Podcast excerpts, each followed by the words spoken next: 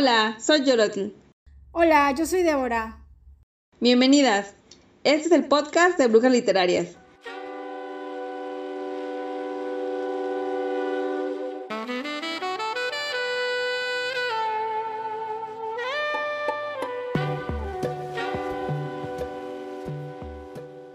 El océano contiene la noche más larga de todas. En la profundidad, la noche es perpetua, una oscuridad densa y absoluta jamás tocada por el sol. La luz puede penetrar el agua, pero solo hasta cierto punto, y gran parte del océano es opaca por siempre. A 30 metros la noche dura 19 horas, a 45 metros la noche no cede más que durante 15 minutos del día solar, y en esos 15 minutos ofrece solo un crepúsculo pasajero, nada más.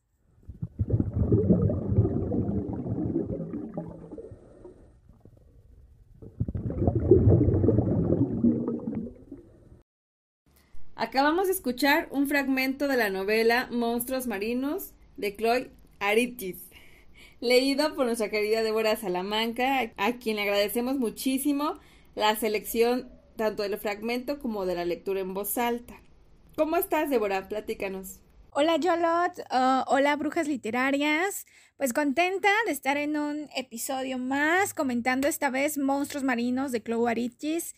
Y bueno, pues, ¿qué te parece si primero comentamos un poquito de quién es Chloe y algunos otros detalles generales del libro? Sí, me parece estupendo.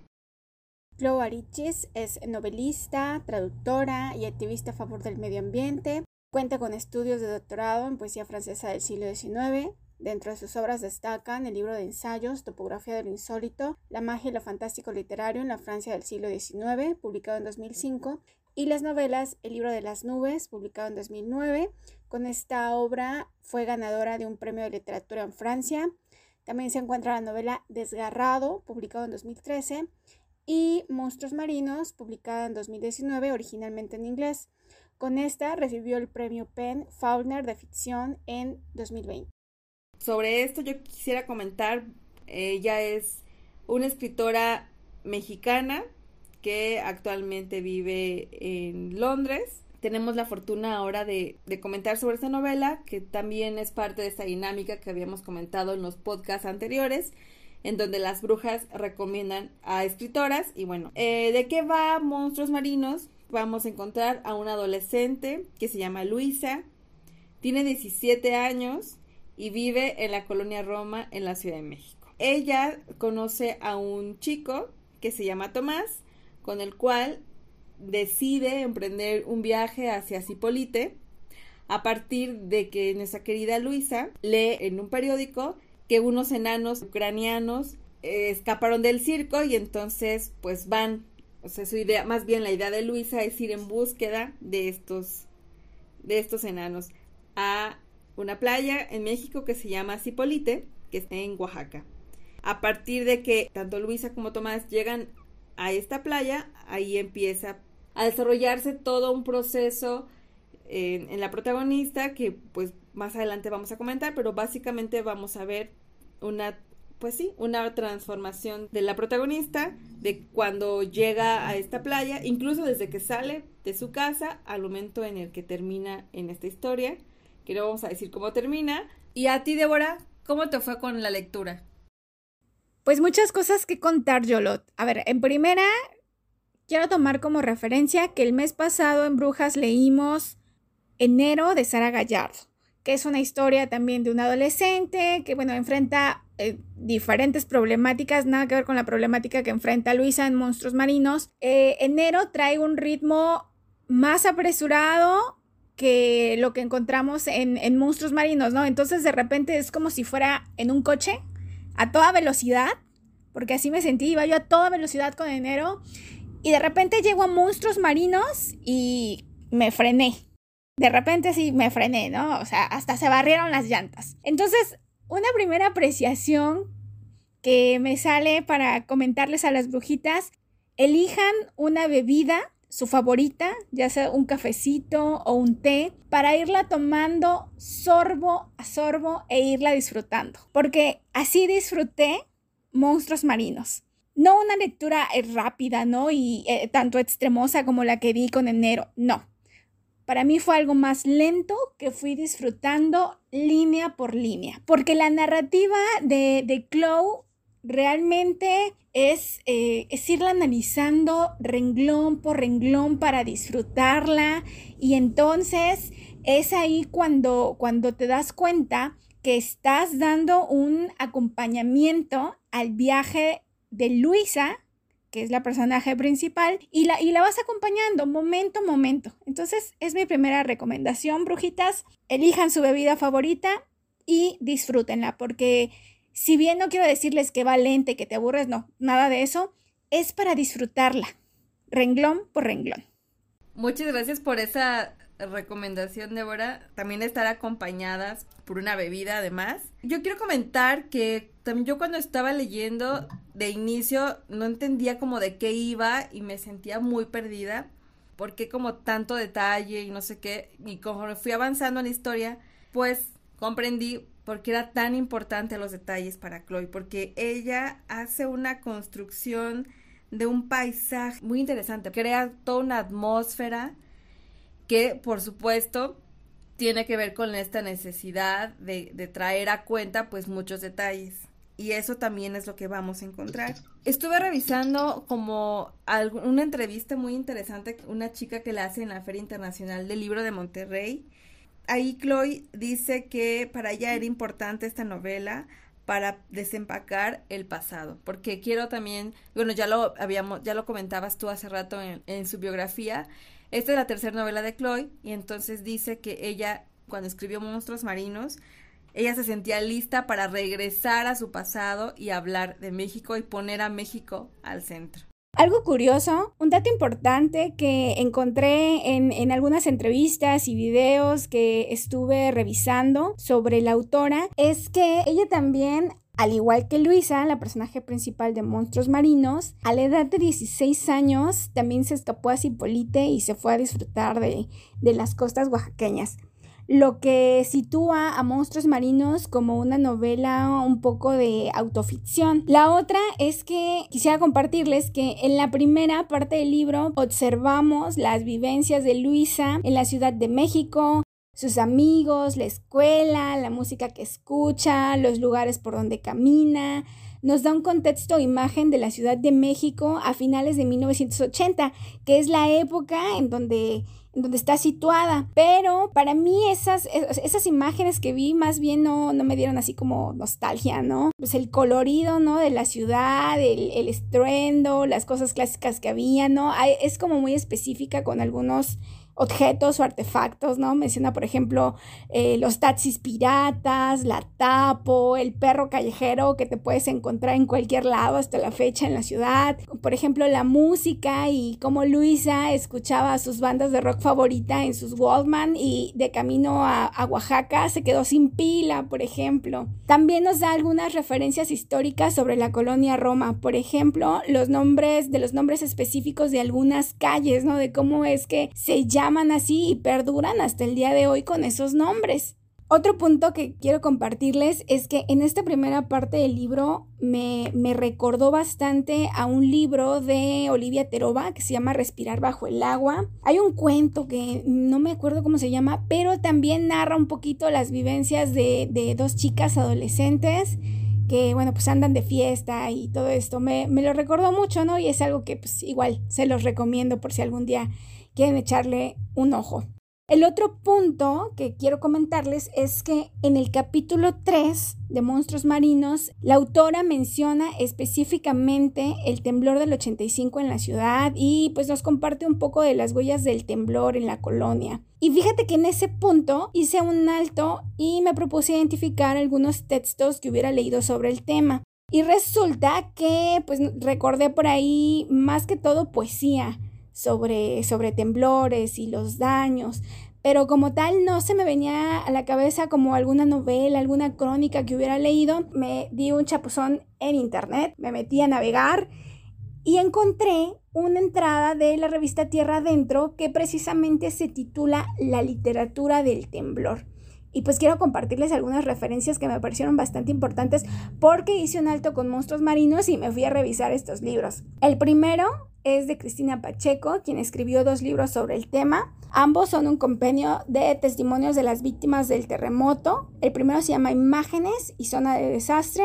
El segundo es de Lenia Poniatowska y se llama Nada Nadie, las voces del temblor, que es una recopilación de testimonios de quienes presenciaron el acontecimiento y padecieron sus secuelas. En el rubro del teatro, la dramaturga Estela Leñero puso en escena la obra Las máquinas de coser en 1990 en la que exponía la situación de las costureras que perdieron la vida durante el terremoto y las pésimas condiciones laborales en las que se encontraban. ¿Cómo ves, Yolot? Qué interesante esto que nos comentas de la literatura del, temblor que ya ahora quiero leer a Cristina Pacheco, pues ahora más como con estos textos que nos recomiendas. También muchas gracias por esto. Y yo quiero recuperar un poquito de lo que acabas de decir de Luisa. Es un personaje que vive en una posición privilegiada en la Ciudad de México. Ella es básicamente de clase alta. Y entonces toda la visión que nos muestra de la ciudad, pues es a través de estos ojos de una chica que además estudió en el colegio americano y que bien ella, la misma Chloe dice que ella se sentía incomprendida con sus mismos compañeros y compañeras en ese entonces. Y mucho tiene que ver que cuando Chloe era niña, pues ella andaba viajando de un lado a otro por las actividades de sus papás, de su papá y de su mamá. Cuando llegó a México a vivir, dice que tenía ocho años y más o menos se fue de México a los 17. Todo este bagaje y esta condición y esta historia que, que estaba construyendo Chloe en su plena adolescencia, pues también hace un perfil muy característico de una chica que pues se siente pues fuera del lugar en un en el contexto en el que ella convivía, ¿no? En la escuela y en mismo México. Dice Chloe que a la distancia pues ella también sentía esta necesidad de contar su historia en México. Me parece que también logra muy bien esto Chloe de mostrarnos esta visión que puede ver una persona que vive en la Ciudad de México, es decir, con esta cotidianidad, con ojos de lo acostumbrado que ve todos los días, pero también con ojos extranjeros, que es cuando Chloe viene a México y entonces pues va viendo como estas diferencias, que lo podemos ver muy claro en monstruos marinos y también cuando hace estas analogías entre la ciudad, o sea, un ambiente completamente urbano y lo que ella encuentra en Cipolite, pues ajeno a ella. No sé si tú quieras comentar algo más como de estas generalidades, pues, de la novela de Hora. Ya, pues mira, te comento. Fíjate que podría dividir a Monstruos Marinos en dos partes. La primera, que narra las vivencias de Luisa en la Ciudad de México, y una segunda parte durante su viaje y estancia en Cipolite. Además, puedo asociar cuatro palabras a monstruos marinos. La primera es monotonía, la segunda es naufragio, la tercera es desencanto y o desilusión y la última palabra que asocio es transformación.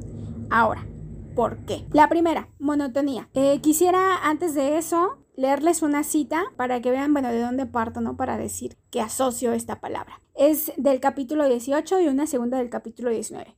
La primera dice, se trata de la tranquila monotonía más que de la variación. Cada día en la playa debe ser igual al anterior. Eso es lo que lo hace relajante. Es la monotonía lo que ayuda a descansar. La segunda cita dice, lo que pasa cuando te sumerges demasiado en la vastedad, al final te conviertes en parte de ella, en parte del paisaje literalmente. Asocio la palabra monotonía tanto en lo que nos narra de sus vivencias en la ciudad, como si estuviera eh, aburrida, como si algo le faltara, como si se viera inmersa en un bucle de inercia y por eso es que decide emprender un naufragio con, un personaje como lo es Tomás y bueno, se aventura a irse a naufragar a Cipolite. Además de eso, una vez llegando a, a Cipolite, sigue viendo esta monotonía. De repente es un día tras otro, un día tras otro, y es igual. Y lo único que la salva eh, un, un, poquito de remembranza sobre sus clases de literatura, ¿no? Algún, cita mucho algunos poemas, específico a Baudelaire, y pues la música que escucha, ¿no? No olvidemos eh, algunas bandas, ¿no? Icónicas que menciona Luisa que escuchaba, como Joy Division, Nick Cave, The Cure y algunos otros. La segunda palabra, pues ya más o menos ahí mismo les comenté, se trata de este naufragio, este viaje que emprende junto con Tomás. De ahí, la tercera palabra, pues es el desencanto y o desilusión que tiene en este naufragio con personajes como Tomás y o el Tritón, Del tritón pues vamos a hablar un poquito más adelante, pero eh, es preciso estos, estos personajes y este desencanto y o desilusión lo que la llevan a una transformación. Y bueno, pues esa es mi, eh, las palabras que puedo asociar a la, novela y puedo, puedo dividirla en estas dos partes porque, o sea, en la primera para mí es como una, una clara vivencia de monotonía totalmente y ya en esta segunda parte pues empieza el naufragio, el desencanto y finalmente pues, la transformación. ¿Cómo ves, Yolot? ¿Qué opinas? Pues me parece estupendo esto que haces, este ejercicio de síntesis en estas cuatro palabras pues por supuesto me haces pensar en la posibilidad de mis propias palabras, privilegio, otra de la presencia, porque me gusta mucho con estos fragmentos que nos acabas de compartir, nos muestra cómo es que está viviendo como ese momento en particular. Entonces, no importa otra cosa, eso me gusta mucho, que no importa lo que haya pasado o lo que haya dejado detrás para estar en el momento en el que está, está ahí. Y también como esta posibilidad de ella, de cómo situarse al centro. A mí me hubiera gustado ver como más del paisaje en Cipolite, que nos platicara más Luisa de, cómo es que era el Cipolite en los años 80. Algo que me decías, pero, a ver, sí, pero Luisa lo que le importaba era lo que estaba viviendo en ese momento, no propiamente como el, el paisaje. Ella no iba como en este plan de la vacación. Otra palabra que quiero también traer es el agua. Como elemento puede también figurar como una analogía con este proceso de transformación. Y lo pensé gracias a que después, ¿sabes? Leí una novela que se llama Kitchen de Banana Yoshimoto y acompaña a esta novela un relato que se llama Moonlight Shadow y básicamente es la historia también de una chica adolescente que está viviendo un duelo, falleció su, su novio, ella sigue anhelando como el, seguir viéndolo y por supuesto vamos acompañándola en este duelo. Y el elemento que también acompaña este duelo es el agua, porque ella logra tener un proceso, pues, de también de transformación en el río. Hay un río en, en esta ciudad donde se desarrolla la, la historia, donde la protagonista se llama Satsuki. Al amanecer puede puede ver a su pareja. Esto es una pauta en la propia vida de Satsuki. Me parece como súper poderoso porque además quien propicia esta posibilidad a, a, Satsuki de hacer esto, Urara se llama y entonces la acerca como a este proceso. En el caso, regresando a Luisa, bueno, Luisa si bien vamos a ver a dos personajes masculinos que son más o menos de su edad, que influyen de una forma completamente distinta a la novela de Banana Yoshimoto, pero sí está en estas dos historias el elemento agua. Sí, gracias Yolot. Me encanta esa referencia que haces con respecto al agua como elemento que atraviesa estas dos historias, tanto la de Luisa como la de la novela que nos refieres. Si bien yo relaciono monstruos marinos con cuatro o cinco palabras, pues bueno, tú encuentras una referencia con un elemento como lo es el agua, ¿no? Digamos que el, conductor que lleva al naufragio a Luisa y a su vez pues el elemento que está presente en la historia que nos cuentas. ¿Qué te parece, Débora, si ahora vamos al segundo fragmento que nos compartes? Por supuesto. Una corriente me recorría, como si en mí hubieran entrado el mar y sus olas, una fuerza oceánica que empujaba más y más adentro. Y el tritón murmuraba algo en su idioma y yo en el mío, al tiempo que la hamaca colgaba más cerca de la arena, con las cuerdas estiradas por el peso, un aumento en la presión, una cabalgata de olas, un viaje al fondo del mar y luego salir a respirar a la superficie. Y algo en mi interior me apretó con más y más fuerza hasta que no se podía más y luego se soltó.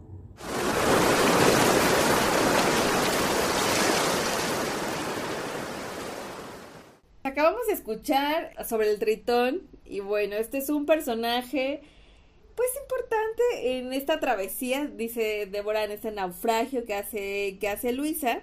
Tritón resulta que es, es el nombre de un chico que se llama Gustavo, pero bueno, de inicio Luisa no sabía cómo se llamaba y ella lo renombra con, con este seudónimo.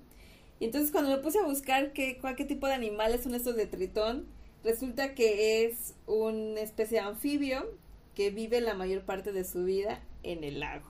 ¿Qué opinas tú del tritón de ahora?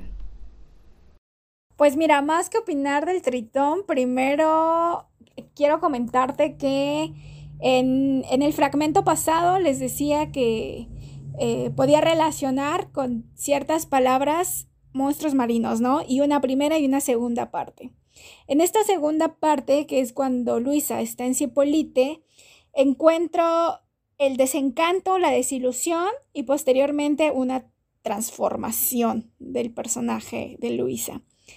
Y el tritón es, es clave para entender una desilusión más de Luisa, porque bueno, pues va contándonos varias, ¿no? A través de, de su viaje. Sí, claro. Y además, eh, bueno, el tritón es un chico que vive en Cipolite y vamos a, a ver también cómo es que de pronto estos encuentros que tiene Luisa con el tritón eventualmente se vuelve muy significativo para Luisa después de que ya hay un desencanto con Tomás y vamos a también a ver es otro desencanto de parte de Luisa. También la intención de Chloe es eso. Ella menciona que el tema del desencanto a ella le interesaba. Algo que me gusta es que después de la desilusión del tritón, ella decide separar a este personaje en dos, lo que le gustó y lo que no le gustó. Y finalmente lo va a rememorar como el, como el tritón y no con con su verdadero nombre y pues su verdadero rol y sus verdaderas actividades y de lo que vive en, en Cipolite. Entonces ella dice, yo prefiero quedarme con esta, con esta primera imagen que yo conozco, que yo vi, y la segunda es otro personaje. O sea, hace como si fueran dos personas diferentes y se queda con la primera. Entonces, eh, esa parte me encantó un último comentario, ¿no? Sobre el tritón que quiero compartirles es que de alguna manera en el, en el naufragio, en este viaje por el que va Luisa, el tritón en algún momento le sirvió como, como un ancla, como para detenerse un poco, tomar aire y continuar con el viaje.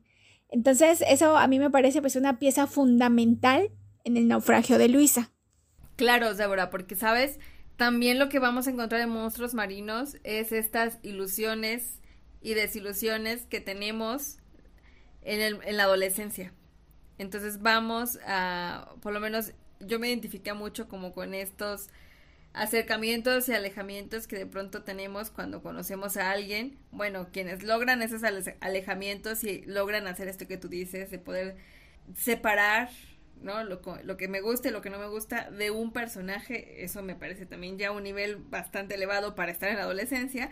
Y también eso es lo que vemos en, en Monstruos, o sea, es una chica, Luisa, que es bastante adelantada para su edad y nos los demuestra a nivel de las reflexiones que tiene, porque te vamos a encontrar también bastantes reflexiones y unas de un nivel poético, o sea, y ahora, ¿tú por qué consideras que Monstruos Marinos es una opción de lectura.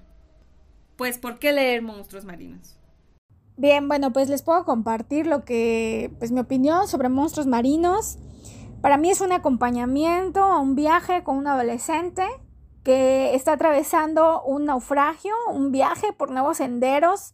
Para Luisa, un relato emocional y que gira en torno a sus vivencias. Eh, encuentro en monstruos marinos referencias clásicas y una atmósfera eh, tremenda, detallada, con una narrativa clara, sencilla, incluso poética, que finalmente no es, no es una, una trama que te tenga al filo del llanto, de la nostalgia o, o, cualquier emoción tan fuerte, pero es algo muy disfrutable. Como les decía al inicio, podemos tomar una de nuestras bebidas favoritas e irla tomando sorbo por sorbo, que va a ser un resultado impactante.